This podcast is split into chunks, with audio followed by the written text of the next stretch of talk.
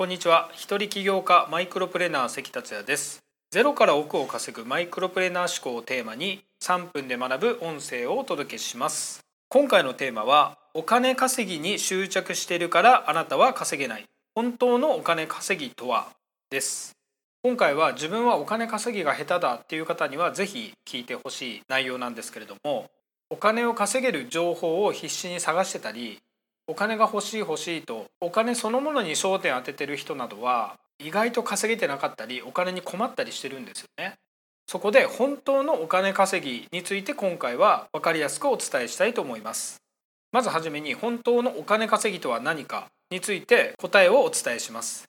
本当のお金稼ぎとはお金を稼ぐお金をいただくということではなく本当のお金稼ぎとは価値を生んで提供することなんです。お金そのものは本当の姿ではないんですよね。お金は価値の対価でしかありません。起業されている方っていうのは十分お分かりいただいていることだと思います。価値がお金というツールに変わっただけなんですよね。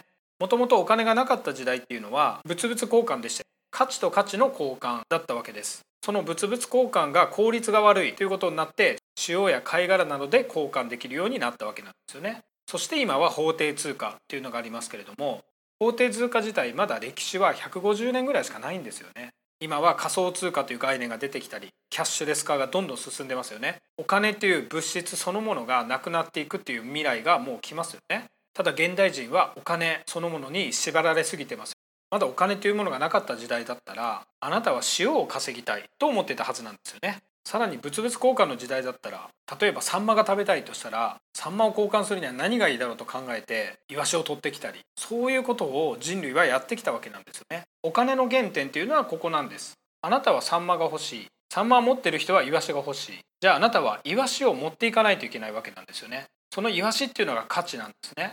要は相手から望まれている価値を提供することがお金稼ぎの本質なんです。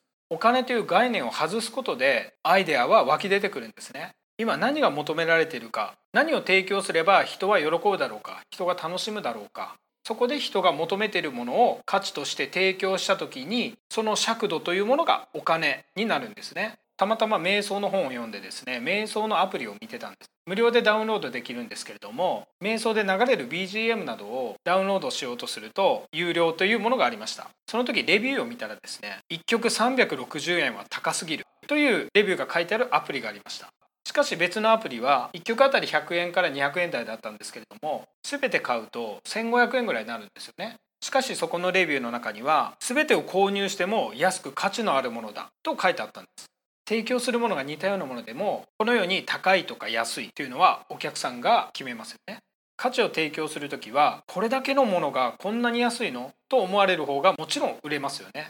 これは金額ではないんですよね。100万でも安いとか1000万円でも安いというものもあります。逆に100円でも高いとか300円でも高いと言われるものもありますね。それは価値をどれだけ高められるかというスキルですね。これはまた別の機会にお話したいと思います。今回はお金稼ぎに執着するのではなく本当のお金稼ぎとは価値を生んで提供することだということを覚えていただければと思います。それでは今回は以上です。最後までお聴きいただきありがとうございました。それではまた明日。